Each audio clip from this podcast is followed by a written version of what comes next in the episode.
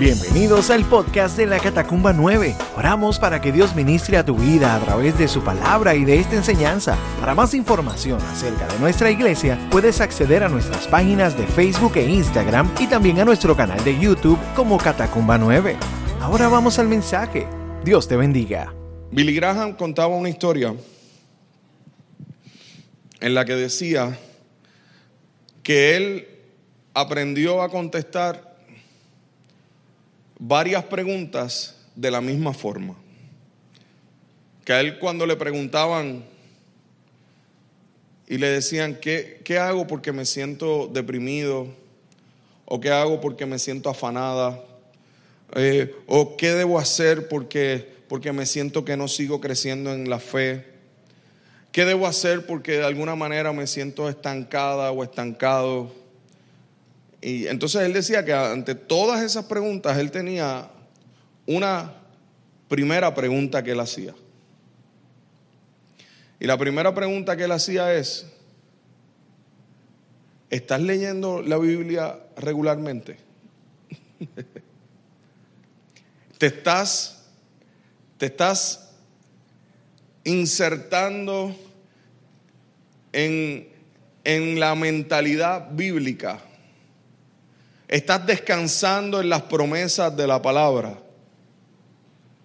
Estás abrazando la fe que emana de meditar en las palabras de Dios a través de la escritura.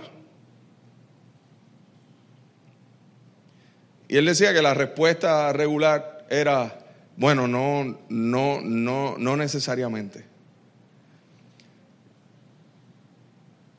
Yo creo que hay un sentido de que solo aquellos que se deben enfocar y, invertir en, el, en, la importancia de la palabra y de la escritura son aquellos que le enseñan.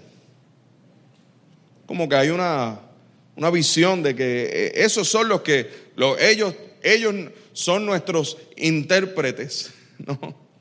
Ellos son nuestros sacerdotes que nos dicen entonces lo que está ahí. Sin embargo, la escritura es tan clara en decir que la palabra hace sabio al sencillo, que toda la escritura es inspirada por el Señor y útil para enseñarnos, para redarguirnos, para, para poder corregirnos, para que podamos entonces movernos en la dirección de seguir creciendo en el Señor. En un, en un estudio del Barna Research Group, eh, este estudio se hizo en los Estados Unidos, dice que menos del 50% de los que dicen que van a una iglesia conocen el nombre de los cuatro evangelios y el orden en que están puestos en la Biblia.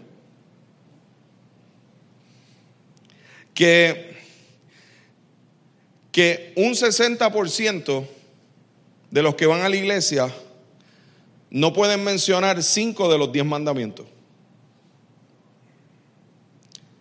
Que un 50% de jóvenes estudiantes de escuela superior pueden escribir que Sodoma y Gomorra eran esposos.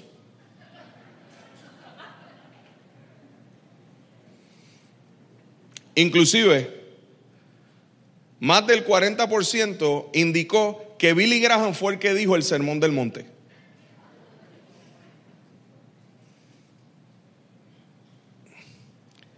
¿Sabe algo?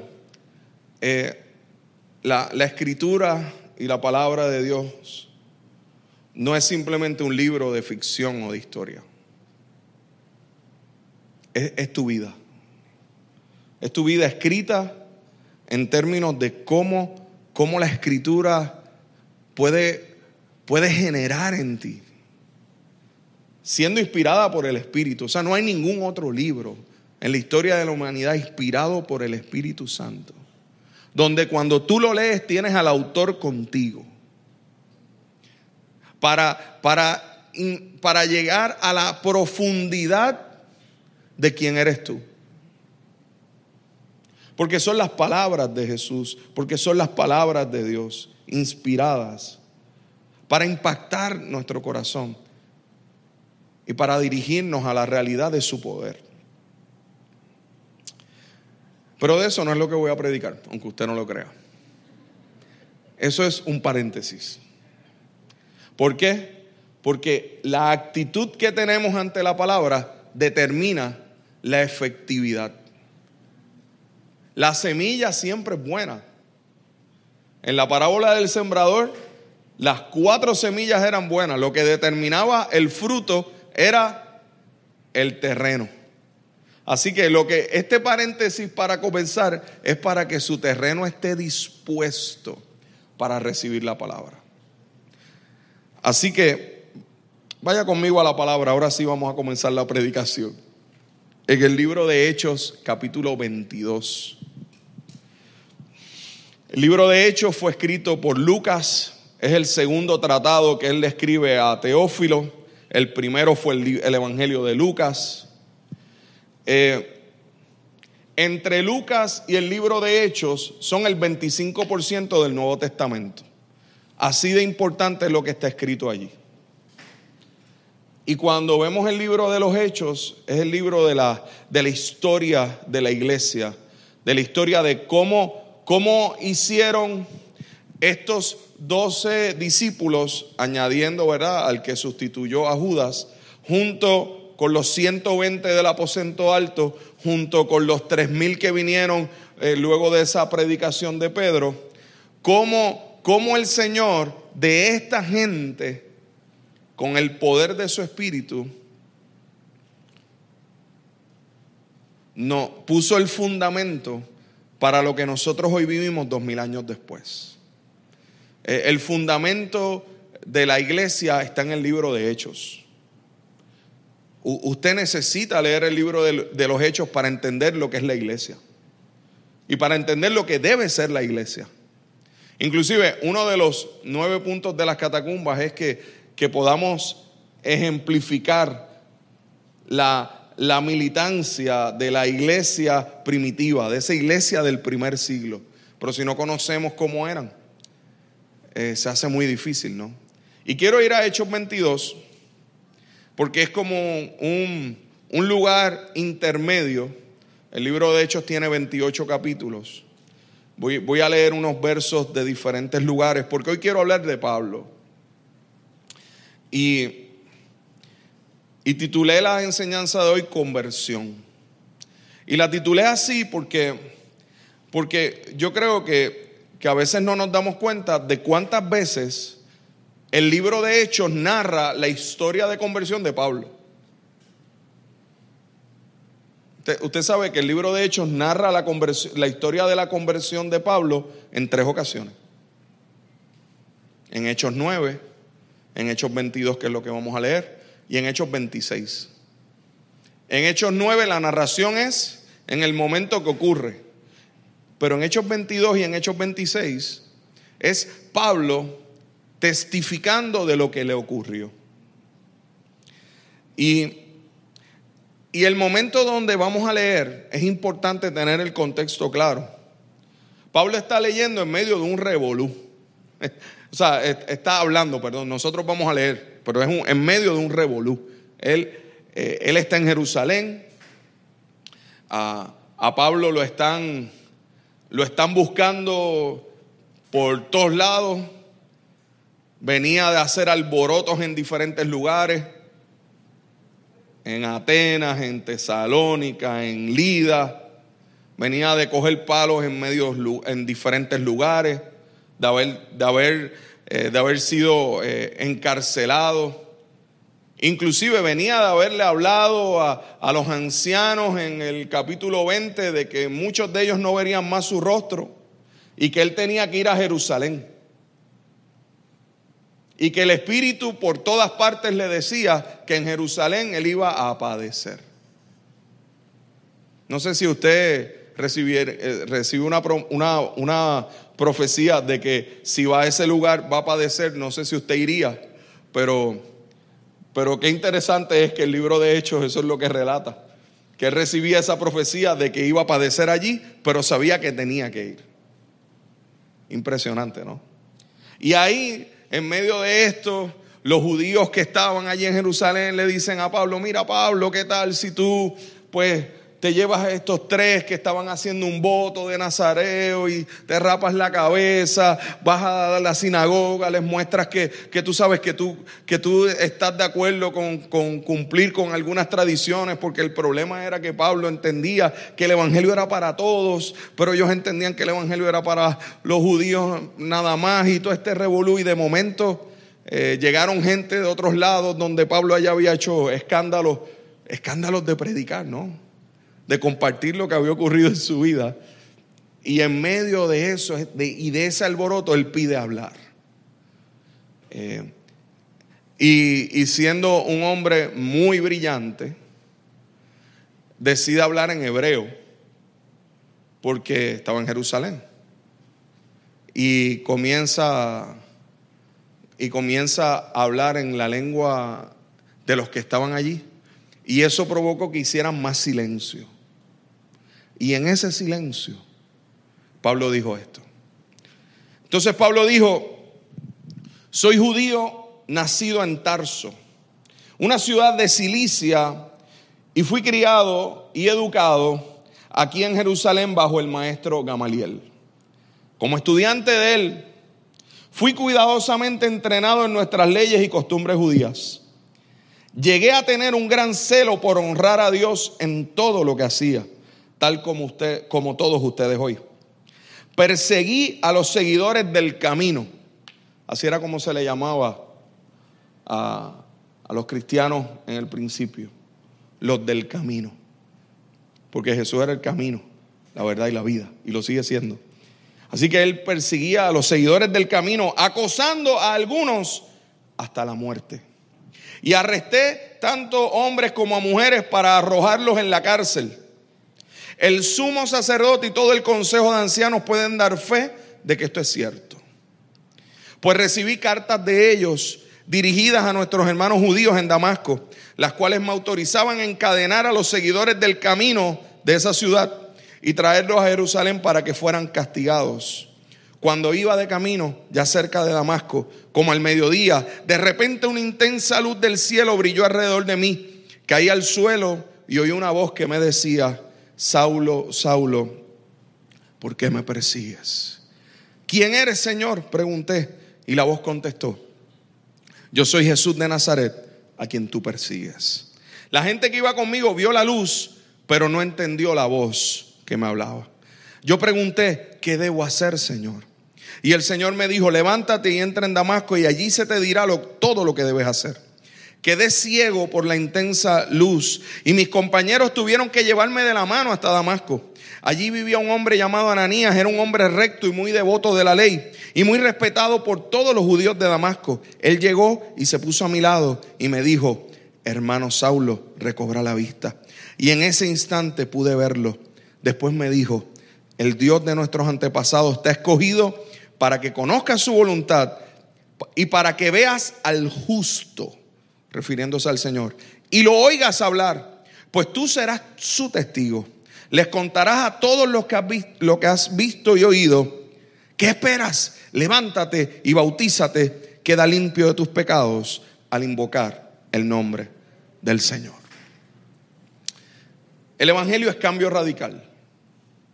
El Evangelio es luz que impacta el corazón.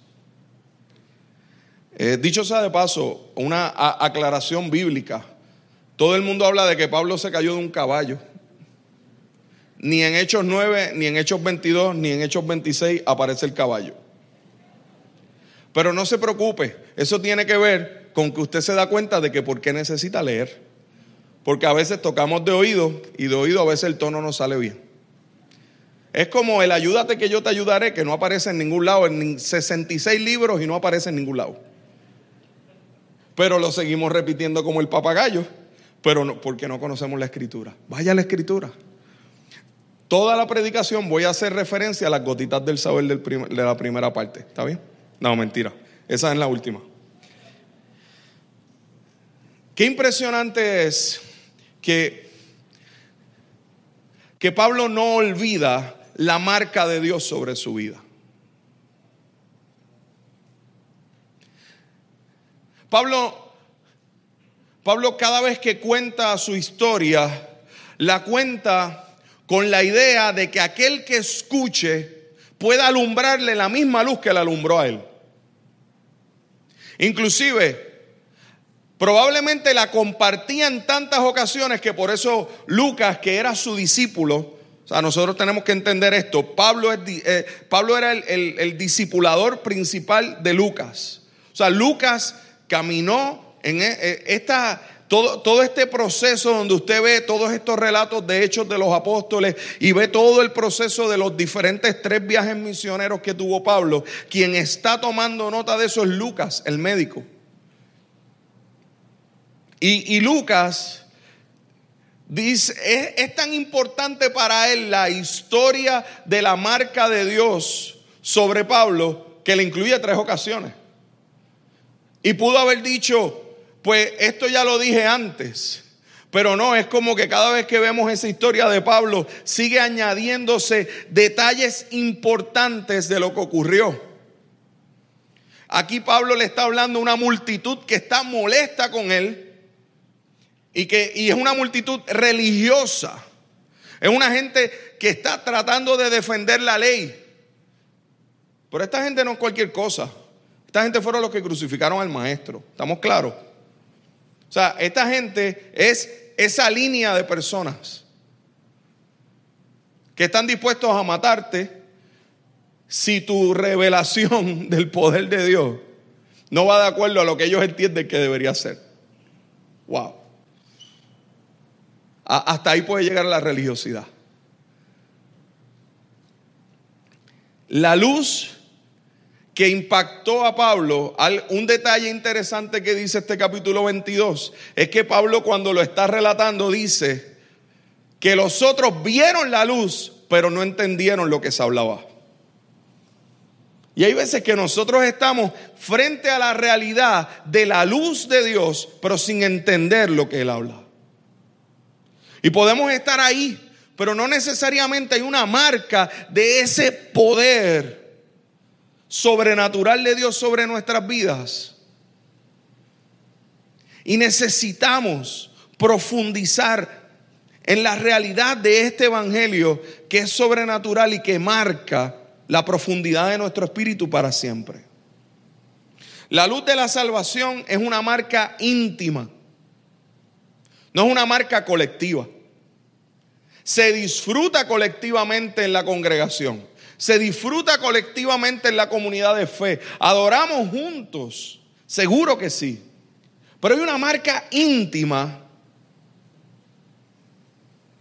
Hay una marca individual profunda en tu corazón. Que no necesariamente tiene que ser como, como lo que le ocurrió a Pablo. A mí no me pasó lo que le pasó a Pablo. Quizás a lo mejor alguno está aquí y diría, a mí me gustaría que me pasara algo así. Bueno, yo no sé si a mí me gustaría que a mí me pasara algo así, porque eh, la luz lo que le habló fue un reclamo yo, y fue fuerte. Me estás persiguiendo a mí. Queriendo hacer las cosas para Dios con tu religiosidad, a quien me estás persiguiendo es a mí, le dio Jesús. Y este hombre, eh, en, el, en el capítulo 9 de Hechos, dice que respiraba amenazas y muerte. Y que venía de ser el testigo principal del primer mártir de la iglesia que fue Esteban. Este hombre no estaba jugando. Eso de perseguir la iglesia era de verdad. Eso de perseguir a los del camino era de verdad. Pero esa marca de Dios trastocó, cambió, reenfocó, cambió la dirección completa 180 grados de quién era Saulo de Tarso. Esa marca íntima de Dios cambia nuestras vidas para siempre.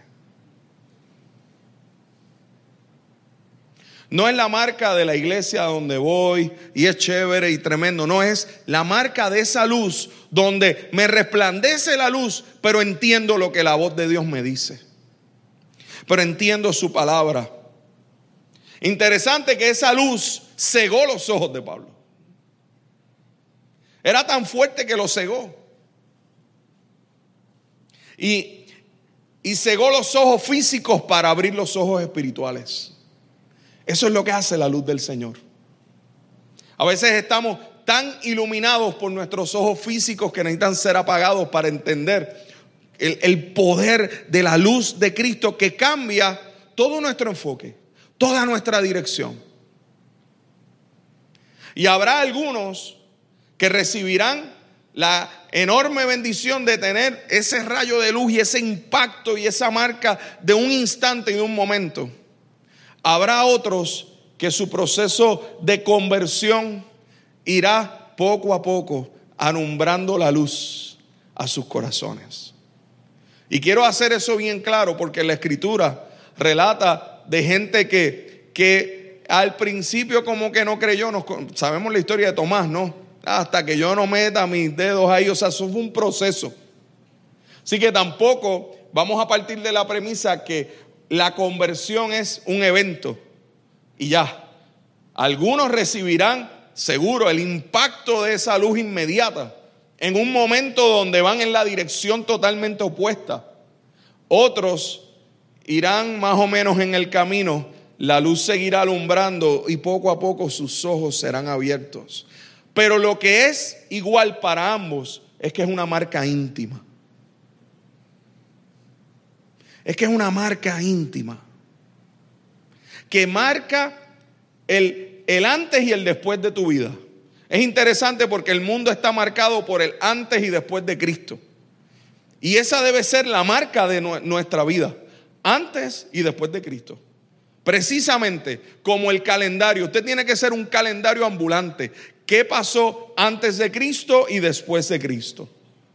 Mi vida se supone que funcione de una manera diferente. Mi enfoque, mi visión, mi dirección, mis decisiones.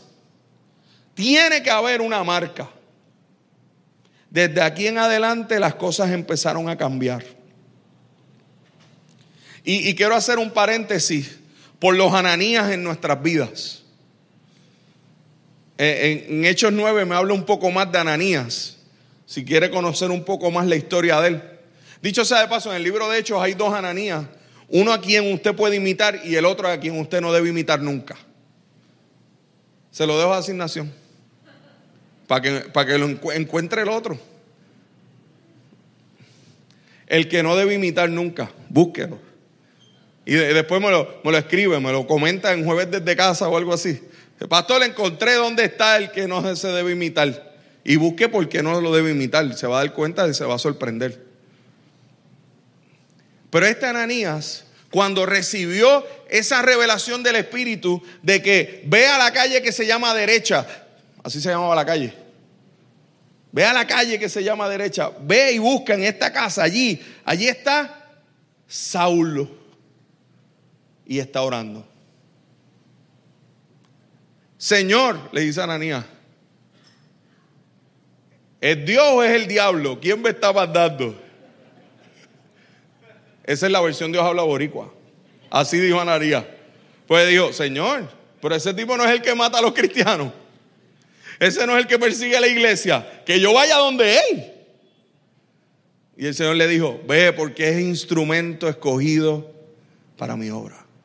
Y allí llegó Ananías y Qué, impresionante es que Saulo aquí, ¿verdad? Pablo lo relata y dice que, que Ananías lo que le dijo, lo primero que le dijo fue, hermano Saulo.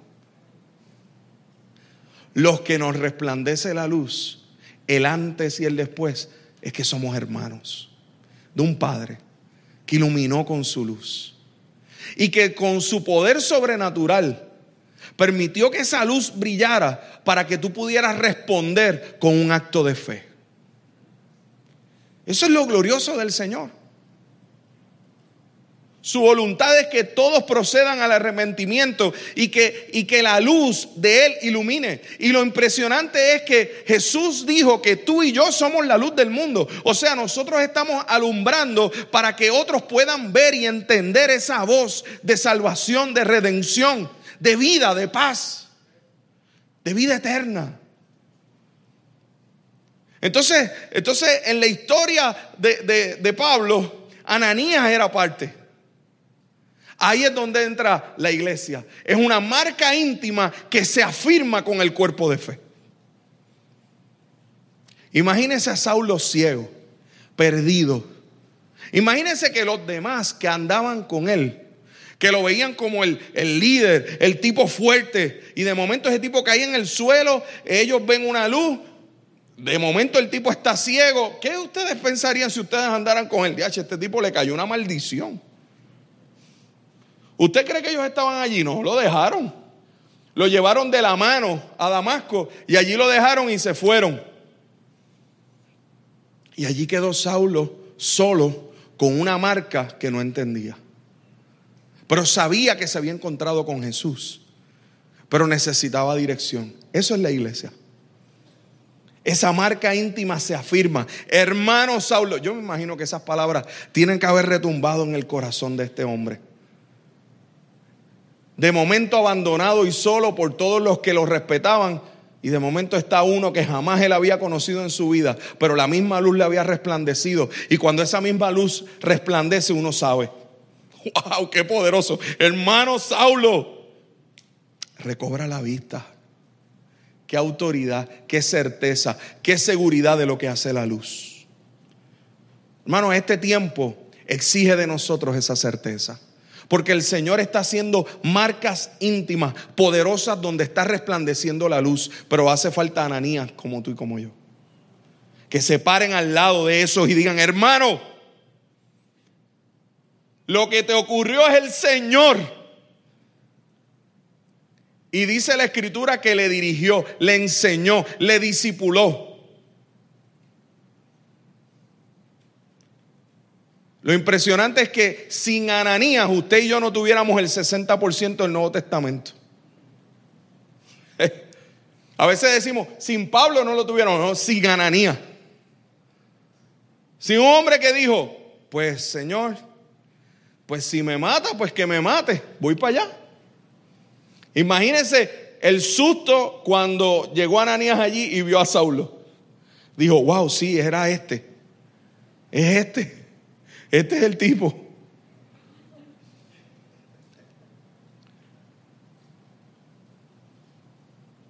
Hermano, los ananías en nuestra vida son importantes. Yo doy gracias a Dios por los ananías de mi vida. Cuando resplandeció la luz de Cristo en mi vida. Seamos ananías para otros también. Pero para para ser Ananías tenemos que estar conectados con el Espíritu. Porque fue el Espíritu quien le habló a Ananías. Ananías no vio la luz, Ananías no estaba allí. Ananías estaba en Damasco, el Señor se lo llevó allí. ¿Qué certeza tenía Dios de que Ananías iba a obedecer? Ah? ¿Cuánta certeza tiene Dios de que tú vas a obedecer?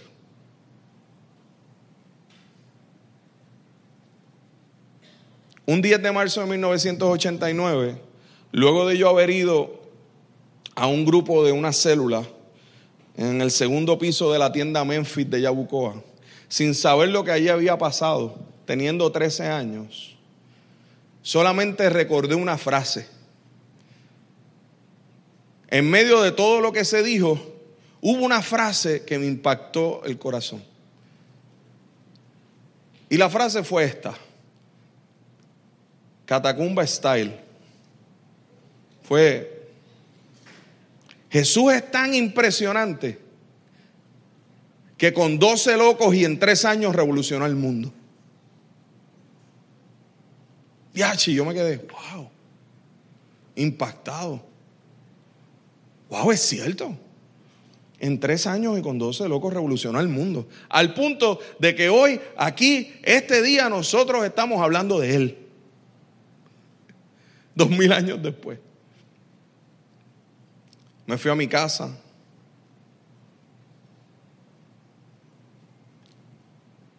Le dije a mi papá, mi papá me preguntó dónde estaba.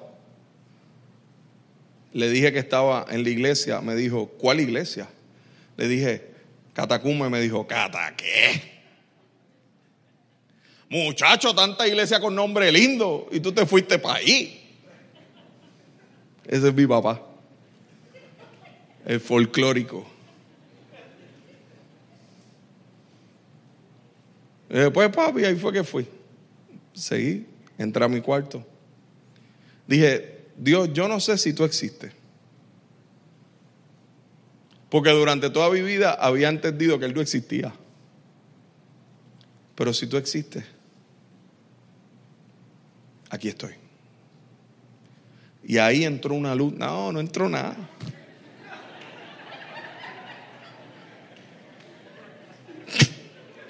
Hubiera quedado brutal. ¿Ah? De ¡Wow!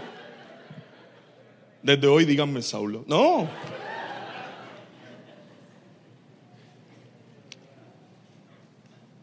Mi corazón se inundó de una paz que yo no entendía. Me quedé dormido. Al otro día en la mañana, cuando desperté, algo había pasado, pero yo no sabía qué era. Cogí mi, mi teléfono. ¿Usted se acuerda de esos teléfonos que tenían los cables bien largos, bien largos, bien largos, que cogían toda la casa? Si usted se acuerda de eso, usted tiene añitos. No lo, no lo sigue escondiendo. Yo era un bebé en ese momento. Y busqué el teléfono en la sala y me lo llevé, me lo llevé, me lo llevé hasta mi cuarto. Cerré la puerta y llamé al amigo que había estado predicándome el Evangelio durante dos años y que yo estuve durante dos años relajando porque él me predicaba el Evangelio. Y las palabras de ese Ananías fueron, tú te convertiste anoche. Yo le dije, mira, yo hice esto. Él me dijo, tú te convertiste anoche. Tú le abriste tu corazón a Cristo. Tú eres mi hermano. Ven a casa, que tengo un regalo para ti. ¿Sabe cuántos años tenía él, verdad? Trece años. Yo agarré mi instrumento de transportación de esa época, mi bicicleta BBX. Y llegué a Villa Isla, en la Loma, en Yabucoa. Y él me estaba esperando con una Biblia de borde azul, chiquita.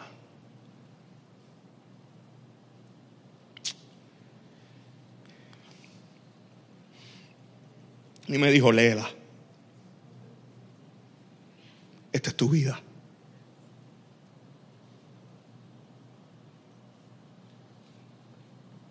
Yo no sé cuál fue la luz que resplandeció en tu vida.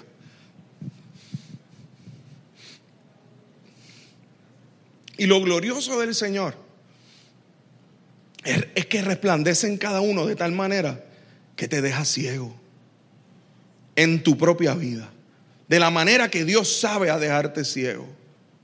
Pero no puedes eludir eso, ni puedes dejar que eso se enfríe en tu corazón.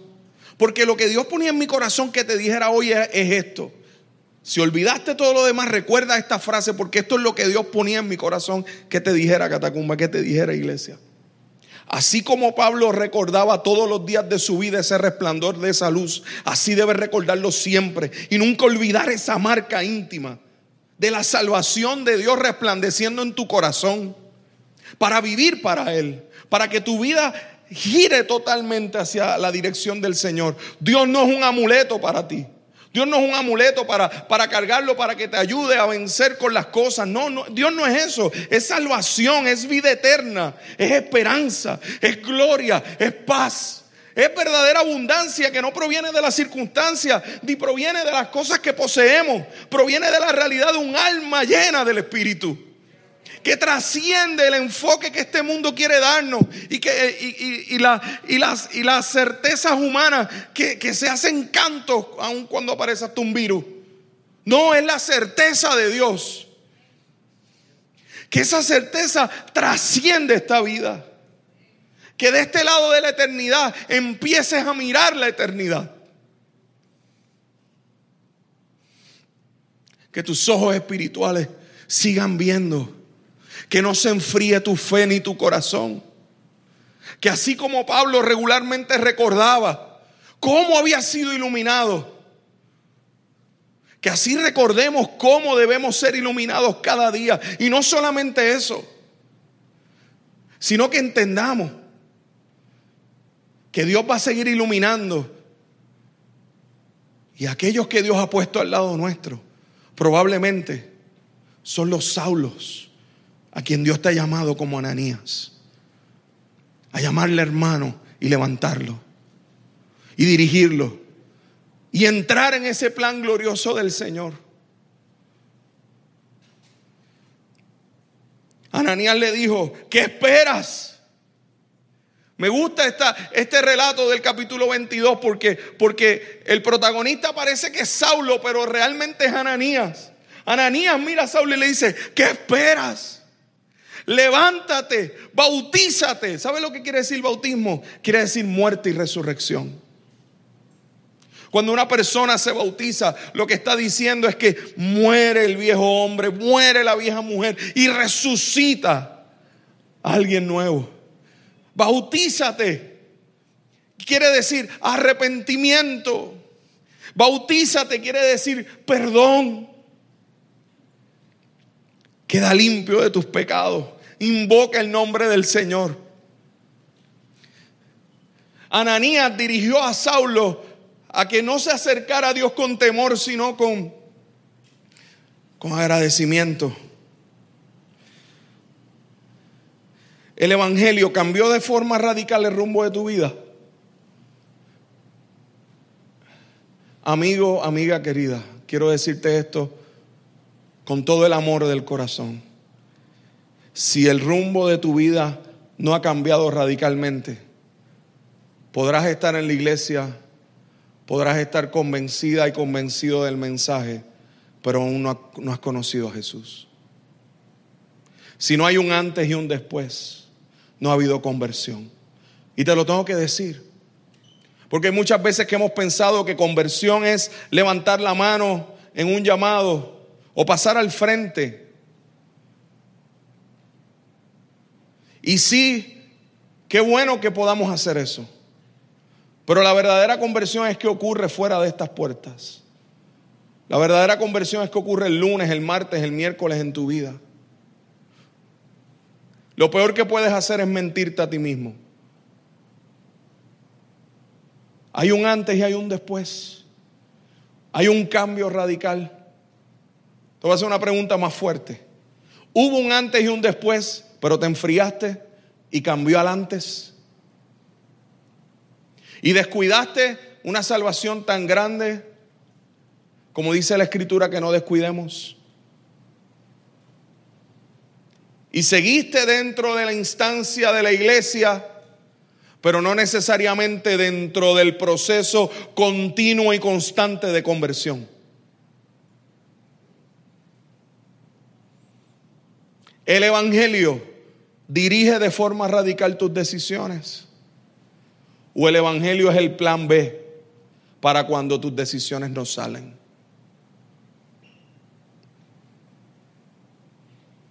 ¿Pudieras escribir esto de cómo, de cómo vives hoy? ¿Qué tal si dejamos que sea Pablo quien nos diga si podemos relatar lo que él relató? Filipenses 3:7 dice así. Pero cuántas cosas eran para mi ganancia las he estimado como pérdida por amor de Cristo. Las cosas que representaban ganancia para ti hoy son pérdidas. Y ciertamente aún estimo todas las cosas como pérdida por la excelencia del conocimiento de Cristo Jesús, mi Señor, por amor, de, por amor del cual lo he perdido todo. Y lo tengo por basura para ganar a Cristo y ser hallado en Él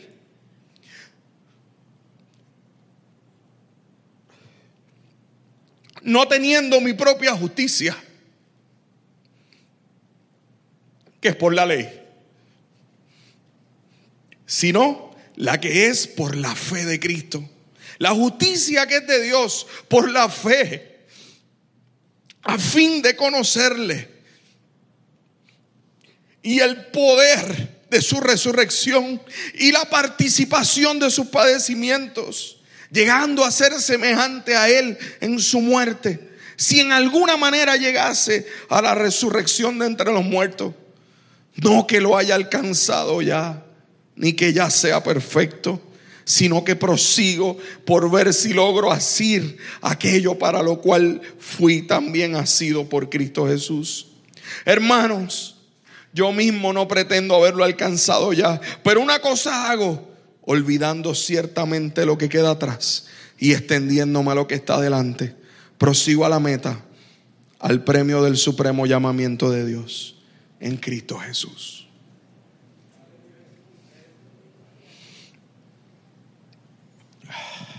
Aleluya. Gracias.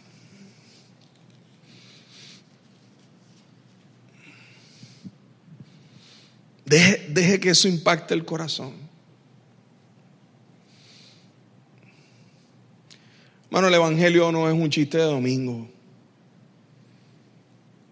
No es lo que hacemos los domingos.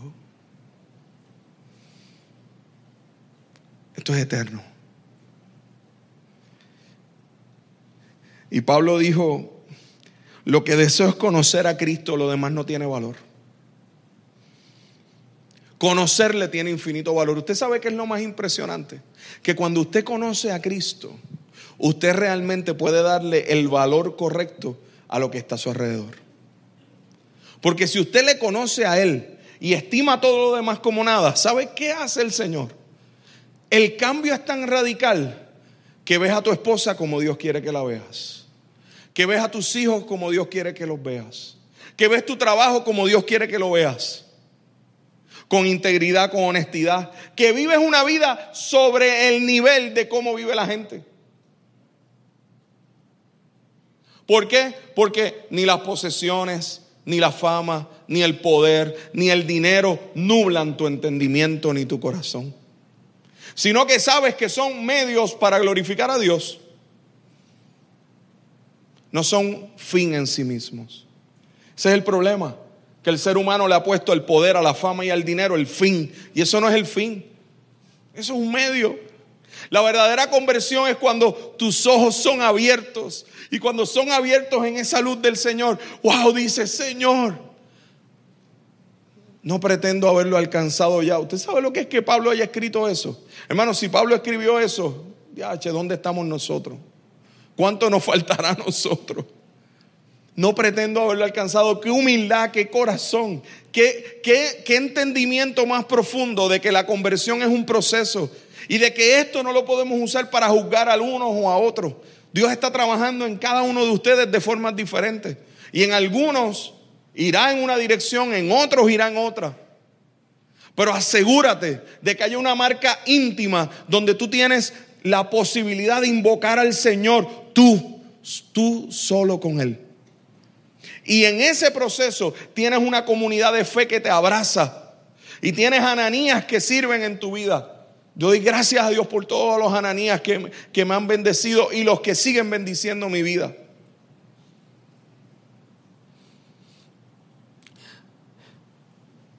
¿Qué dice él?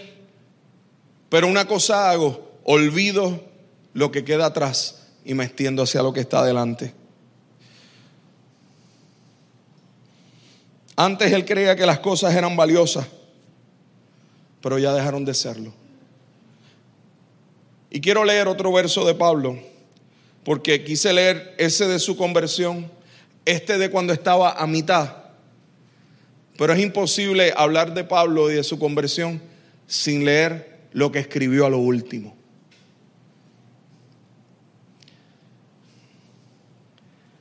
Y se lo escribió a Timoteo.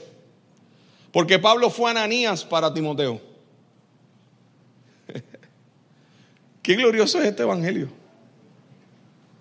Te da la oportunidad de ser el iluminado y de ser el que ayuda a los que Dios está iluminando.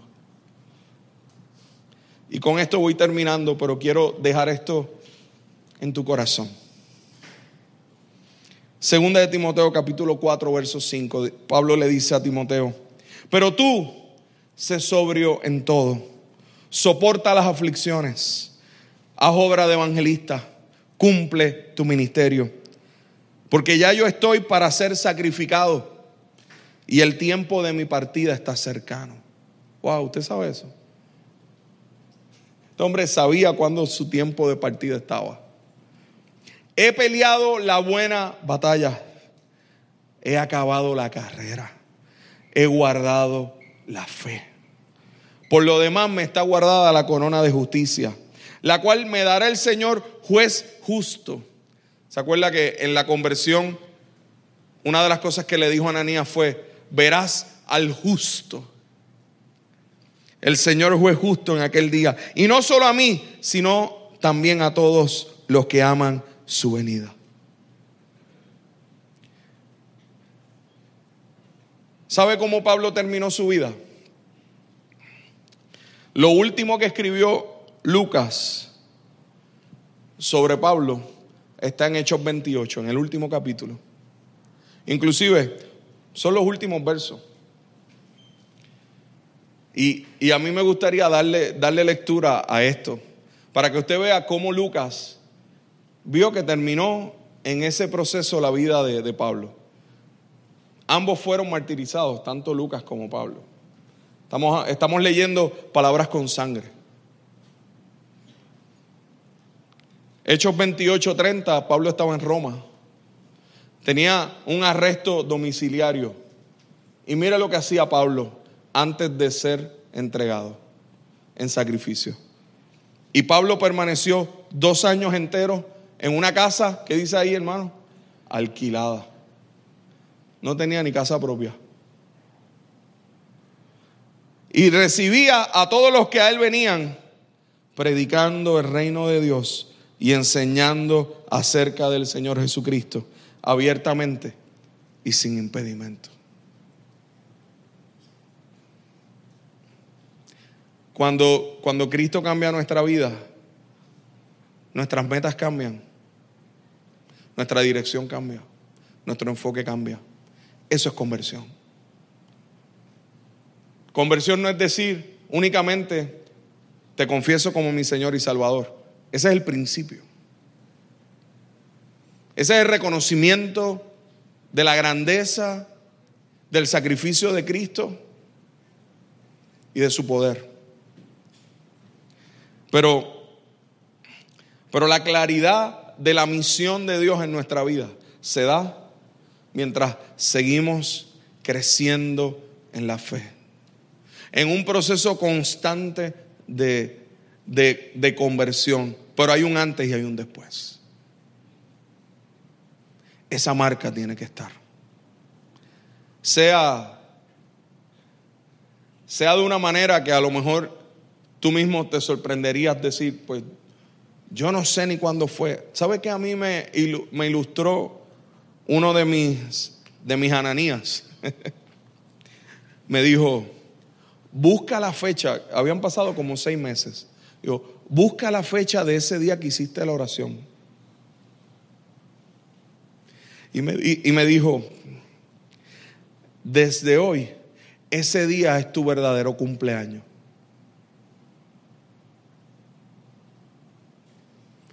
Por eso cada vez que llegue el 10 de marzo, ese día es que verdaderamente yo cumplo.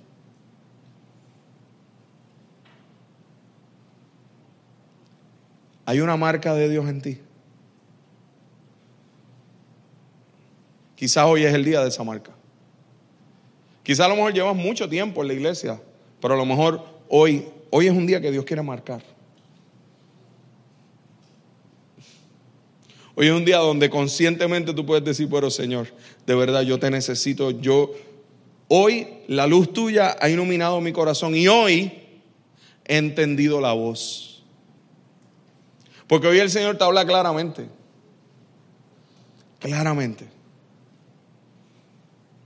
Claramente. Conversión, cambio de vida para siempre. Y gracias a eso, pues hoy en día nosotros tenemos a Pablo instruyéndonos en la fe porque hubo una marca de conversión en su vida.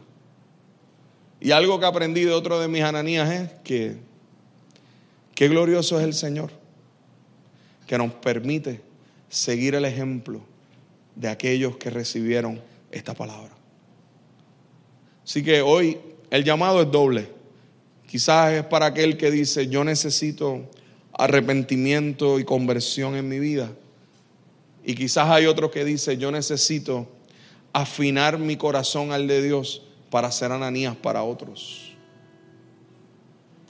A lo mejor hoy hay Saulos en, medio de nosotros que el Señor los quiere los quiere reconciliar para que se conviertan en Pablos, pero hay otros que el Señor quiere abrazar para que crean que son Ananías, para bendecir a otros.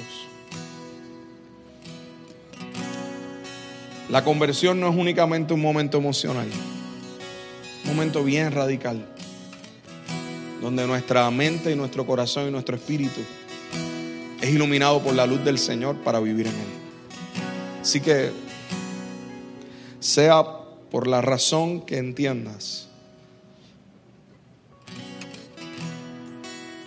si sabes que necesitas responder al Señor, si sabes que necesitas invocar su nombre, ahí donde estás, ponte de pie y vamos a orar. Señor, aquí estoy. Señor, marca mi vida. Ya sea para ser Ananías o para ser Saulo. Cualquiera de las dos. Ponte de pie.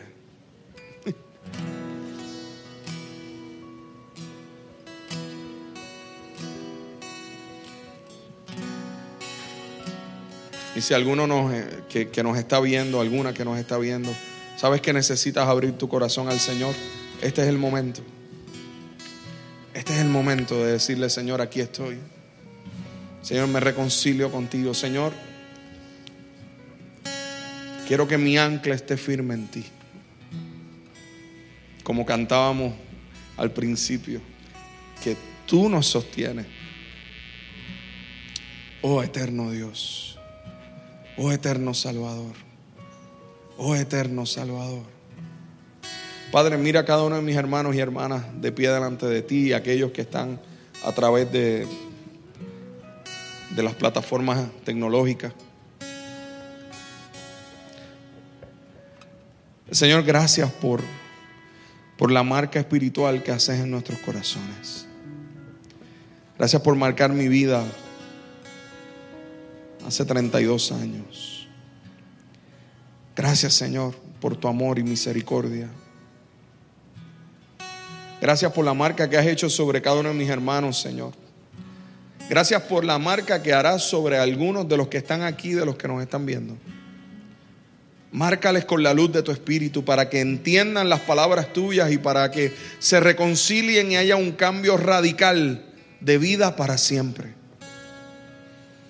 Señor, en el nombre de Jesús, te ruego también por aquellos que quizás en el pasado tuvieron una marca y pueden recordar el momento específico donde fueron iluminados por ti, pero en el camino se enfrió su fe, se desviaron, se acomodaron a, a cómo este mundo funcionaba y de alguna manera olvidaron la realidad de esa marca. Te ruego, Dios mío, que avives sus corazones nuevamente y que ilumines sus vidas para que entiendan tu palabra y puedan ser afirmados y que el fuego de sus corazones sea avivado por medio de tu espíritu. También te ruego por aquellos, Señor, que tienen esa marca bien clara en su vida, pero los estás llamando a ser ananías para otros. Te ruego que en el nombre de Jesús y una certeza firme en sus corazones de que tú en este tiempo, Señor, los utilizarás para bendecir, para edificar, para dirigir, para disipular, para guardar, para instruir, para bendecir a aquellos que están siendo iluminados por la misma luz que nosotros fuimos iluminados, Señor. Que seamos una comunidad de fe donde regularmente tengamos tu luz resplandeciendo y actos de fe ocurriendo y procesos de discipulado donde crezcamos en una comunidad que vive creyendo en el poder restaurador, sanador y reconciliador de tu evangelio. Señor, no pretendemos haberlo alcanzado, pero una cosa hacemos, olvidamos lo que queda atrás y nos extendemos hacia lo que está delante. Queremos acabar esta carrera guardando la fe. Guardando la fe. Señor, Señor, yo te ruego que aquellos que hayan llegado en medio nuestro hoy desalentados, sintiéndose desamparadas, sintiéndose con un desánimo profundo, Que esta palabra, que esta marca de la luz tuya resplandezca en sus corazones de tal manera, Dios mío,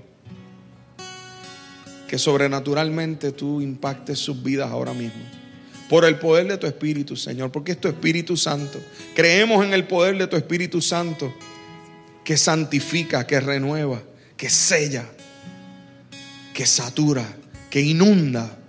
En el nombre de Jesús, Señor. Te ruego, Dios mío, que, que tu luz ilumine nuestra vida al punto que ciegue nuestros ojos físicos para que abra nuestros ojos espirituales. Para verte a ti, para verte a ti, para verte a ti, para caminar contigo, para saber que conocerte a ti es el valor infinito más impresionante que podemos adquirir.